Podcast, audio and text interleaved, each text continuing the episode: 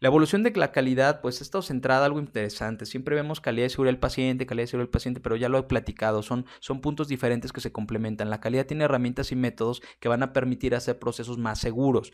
Eh, conociendo o, revisando esta pequeña línea de tiempo, eh, se empiezan a hacer un estudio, por ejemplo, en, en, la Universidad de Harvard, eh, los eventos adversos en pacientes hospitalizados en 1991.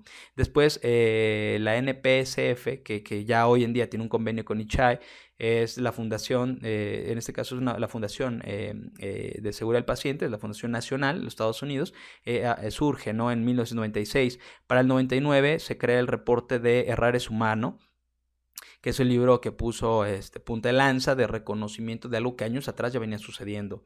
Eh, eh, el Hospital Einstein, que es el israelita, que se está rankeado como número uno de acuerdo a la revista América Economía recientemente. Bueno, pues en 1999 se certifica por eh, la Joint Commission International y, y, después también la JCI, en este caso cuando era JCAHO, que crea las metas de seguridad del paciente, bueno, las la revisa. ¿Por qué? Porque tuvo 10 años atrás estudiando cuáles eran las situaciones que más estaban causando daños a los pacientes y este, revisaron que eran, em, eran seis puntos fundamentales. Se crea una campaña por el ICHAI eh, de 100.000 vidas, eh, también la creación de la Alianza Mundial por la Seguridad del Paciente y que también después publica las nueve soluciones de seguridad del paciente de la OMS que se pueden revisar en internet también que están muy, muy empatadas con las seis metas internacionales, pero hacen alusión, por ejemplo, a algo adicional como este, los medicamentos LASA, que los podemos ver en el sistema crítico de MMU, y, también así hace revisión, pero finalmente no va a haber mucha distancia entre lo que se publicaba en estos años, 2013, imaginen, nos estamos hablando casi ya de 16,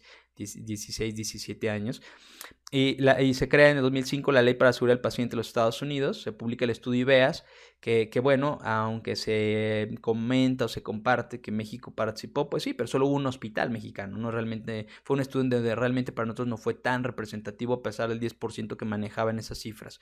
Se creó el Foro Colaborativo Latinoamericano en 2011 de mi buen amigo Ezequiel García Elorrio, con quien he tenido oportunidad de, tener actividades y participar con él en algunas ponencias eh, eh, en, Colombia. Él, maneja en Argentina normalmente en el mes de septiembre esos eventos. Este año va a estar este, increíble eh, para que, bueno, también pueden consultar el programa. Se hace la publicación de errores diagnósticos del Instituto de Medicina también, que ahora es la Academia Nacional de Medicina, y se hace una nueva publicación. Entonces es un tiempo donde hemos trabajado, hay